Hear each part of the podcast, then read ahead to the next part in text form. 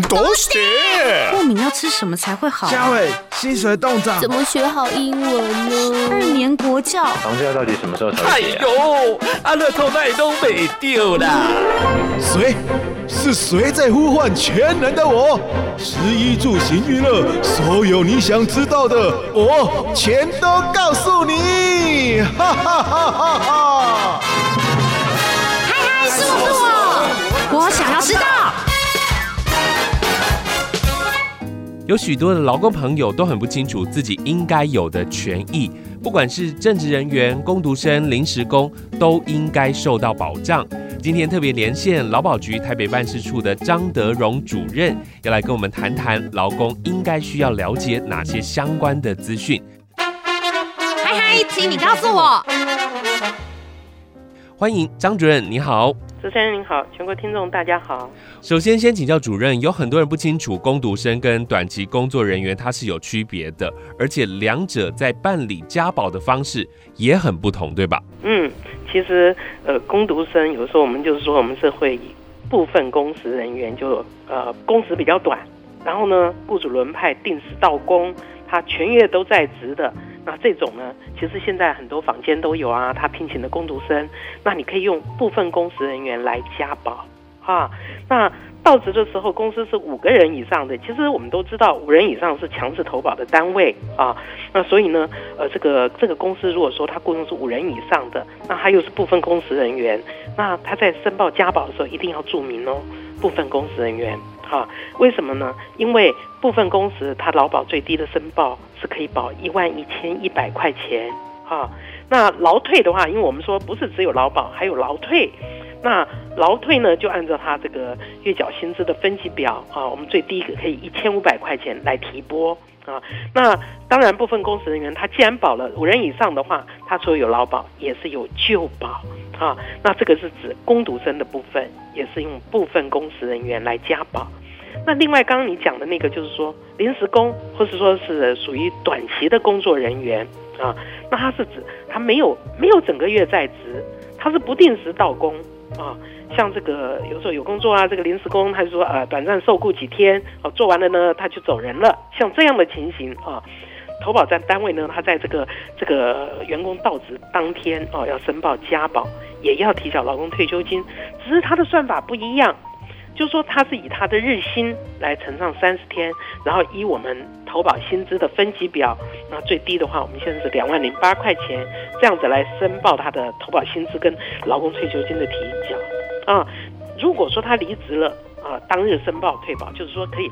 当日申报加保，当日申报退保，然后呢，同时就停停缴了他的老公退休金，是这样子的状况。所以这个部分工时跟短期工作人员不同的地方，最大的差别就是说，部分工时他的投保薪资是可以用一万一千一啊，那一般短期工作人员就没有全月到职的，他是不定时工作的，那我们是按日计费，按这个按他的这个呃日薪来计算他的投保薪资的，那还是要以投保劳保的投保薪资最低的两万零八块钱来算他的投保薪资。是了解。现在还是有一些劳工朋友想要问说，现在劳退新制实施之后，新到职的劳工一定只能适用新制吗？对，其实九十四年七月一号啊，我们的劳工退休金新制就开办了。这个时候就是说，只要是转换工作的劳工，或者是刚到社会的新鲜人呢，他一律都适用就是劳退新制，没有什么旧制的问题了。哎，这个旧制是之前九十四年七月一号以前的啊，他才有这个选择的问题。所以九十四年七月一号新步入职场的劳工朋友们，你一律都适用新制。那呃，如果你有工作的时候，你可以去查查看。雇主有没有帮你提拨啊？这个你的劳工退休金在你的个人账户里面啊，你就知道了。他并没有，他并不是就职的对象。那一般正职人员当然必须要依规定投保。如果发现投保单位欠费被保险人，还可以申请相关的给付吗？啊，其实像这种情形，一般来说哦，当然就是说依照劳保条例的规定啊，你如果说你有欠费啊，那我们是暂停拒绝给付。也就是说你是有欠劳保局的钱啊，连保费都没有缴，所以呢，你发生了这个相关权益的话，我们是暂时不给你给付。可是呢，你可以提得出来，就是说我确实我有缴保费啊啊，我这个在公司工作的时候，这个单位都有给我扣保费啊。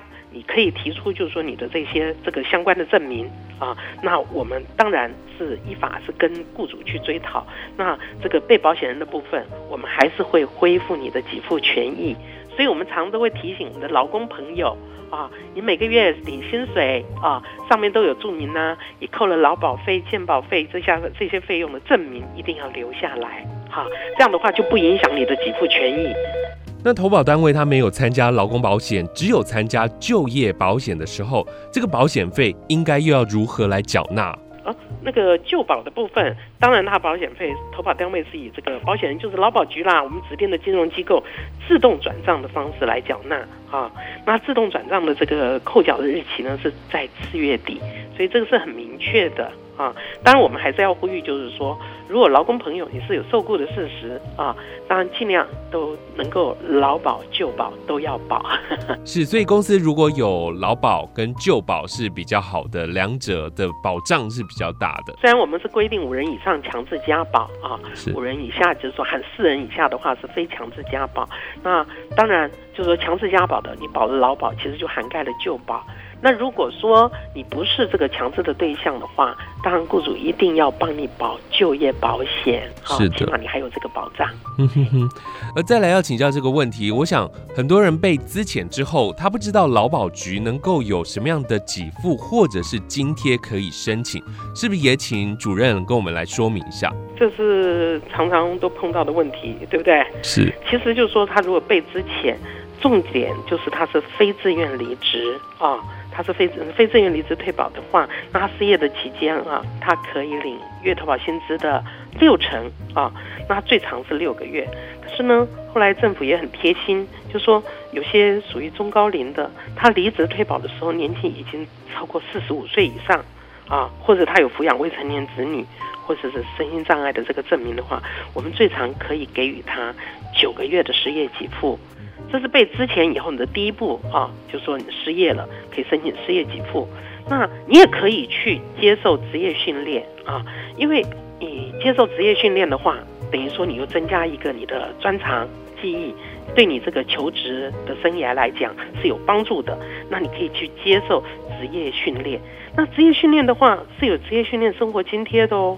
啊，那参加职训期间可以按月请领。也是他平均月投保薪资的六成啊，这个这个薪资啊，也就是职业训练生活津贴。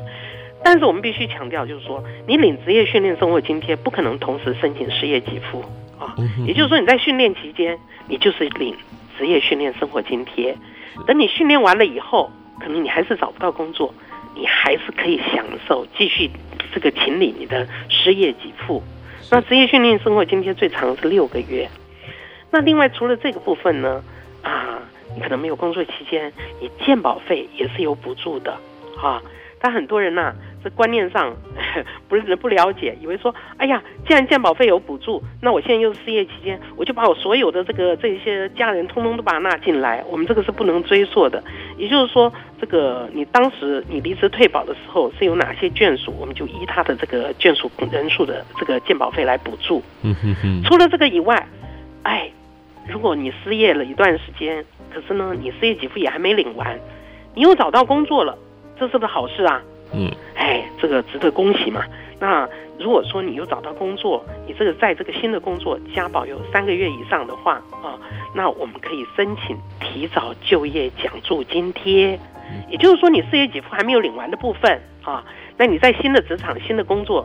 工作满三个月以上，你可以申请提早就业奖助津贴。你还没有领完失业给付的所有金额的百分之五十，这些都是就是说你被之前，然后你有一些有的这些相关的照顾。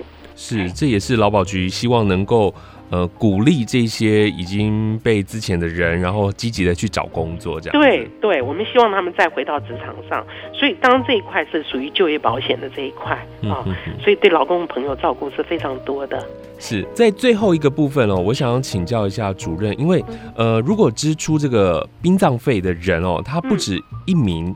嗯那要怎么来领取这个丧葬的给付？那如果丧葬的给付已经先被其中的一个人领走了，那其他人也有支出丧葬费啊，他该怎么办？嗯哼，其实这个分为两个部分，因为通常来讲，就是说丧葬给付是以一个人请领为限了啊。嗯、那核发给付的之前，如果有超过一个人，可能或许就是说，哎，同时有两三个人要提出申请，我们劳保局会先以书面来通知他各个的申请人啊，你们先去协议啊，我们会限期让他协议啊，由其中一个人来代表请领。那这个代表请领人呢，他一定要提出这个协议的证明书。那超过这个期限没有提出这个协议证明书，我们劳保局就会把这个这个给付平均发给这个每一个这个各个申请人啊。那另外一个就是说，如果劳保局已经核付出去了这个给付，那当然了，这个还是有其他支出殡葬费的人的话，那么他们就要自行跟这个丧葬给付的请领人自行去协议，这个我们劳保局就没办法去介入了。是的，今天非常谢谢劳保局台北办事处的张德荣主任为我们说明了这么清楚的资讯哦，也希望呢，劳工朋友一定要很清楚的了解自己的相关权益。谢谢，谢谢主任。不客气，谢谢您。